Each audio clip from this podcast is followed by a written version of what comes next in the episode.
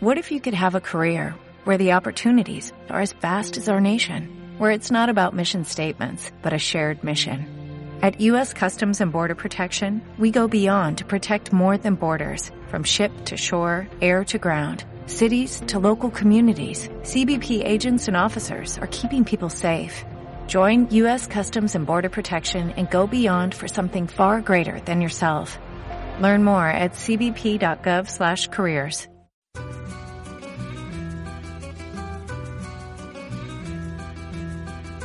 Crónica Latinoamericana.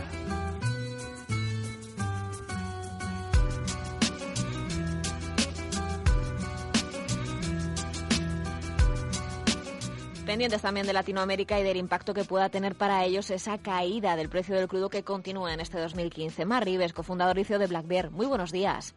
Hola, buenos días, Ana. Un precio del crudo que muchos organismos internacionales y muchas casas de análisis hablan eh, de que podría seguir cediendo hasta los 40 dólares. ¿Cómo lo ven ustedes desde Black Bear?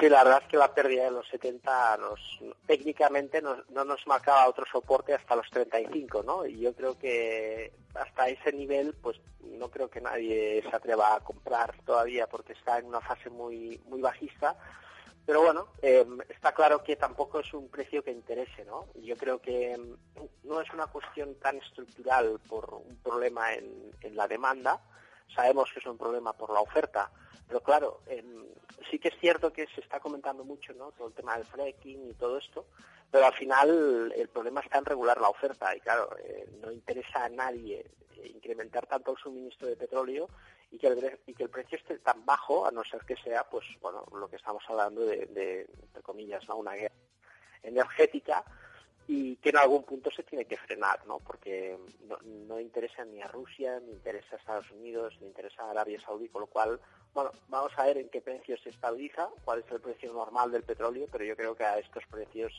eh, los precios del petróleo pues ya está muy cerquita de su suelo y eso es lo que necesita el mercado porque se han juntado un cúmulo de, circunstancias que han incrementado todavía más esta enorme volatilidad que hemos vivido en 2014, ¿no?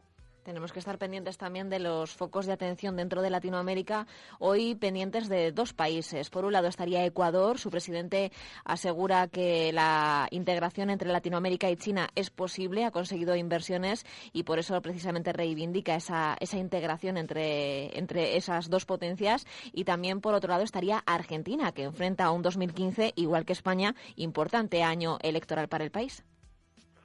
Sí, la verdad es que el caso de Ecuador es, significativo, ¿no? Estamos hablando de 5.300 millones de, en, créditos, ¿no? En, su visita a China.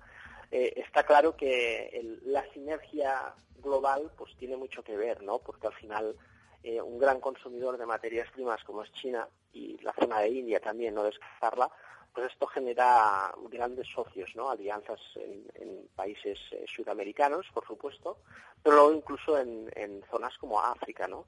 El tema, eh, lo que estamos viviendo en estos últimos años, eh, todo esto se ha, cambiado, todo esto se, rompió por la grave crisis de Lehman Brothers y la economía pues se tiene, tiene que volver a una senda de crecimiento importante, vamos a ver en qué momento, o una adaptación a un nuevo entorno macroeconómico diferente al que hemos vivido los últimos años y que ese entorno pues sea propicio también para que China pueda seguir creciendo, ¿no? Poco a poco eh, las economías están muy endeudadas, pero no cabe duda de que a pesar de todo estamos viendo buenas noticias últimamente, ¿no? Yo creo que la volatilidad del mercado nos las hace valorar adecuadamente pero sí que estamos viendo una mejora muy lenta, muy gradual, pero al fin y al cabo mejora en, todas las economías y ahí lo hemos visto ¿eh? en Ecuador con un importante contrato por parte de China, ¿no?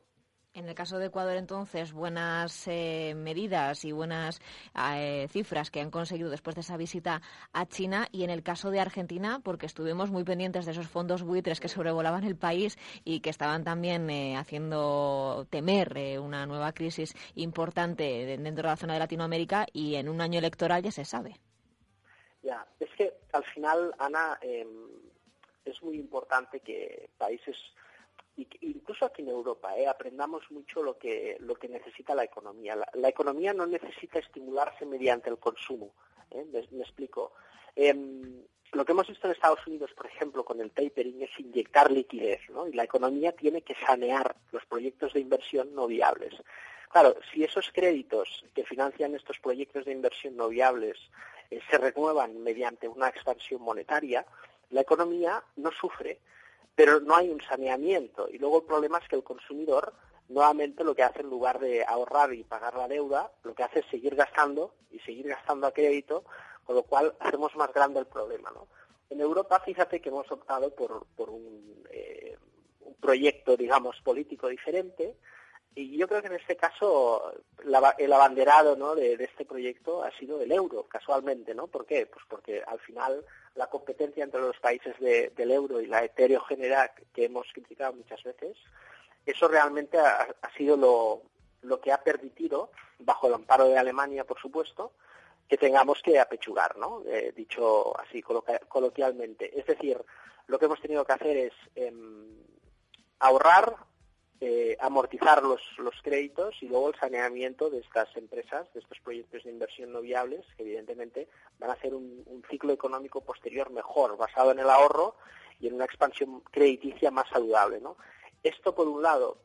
por el otro lado se necesitan reformas liberales, eh, liberalizar el, mercado laboral, y por supuesto también se necesitan eh, reformas de austeridad política para que los estados pues también se desendeuden no eso es lo que está pasando en Europa, ahora nos quejamos, y lo que está pasando en Estados Unidos. La gente no quiere sufrir a corto plazo, aunque sí que es cierto que los esfuerzos siempre se tienen sus beneficios a largo plazo. ¿eh? Ahí tenemos el ejemplo de Alemania, que ha pasado, pasó años en la reunificación bastante complicados y que ahora pues eh, su economía es muy saludable, ¿no? quizás la mejor del mundo.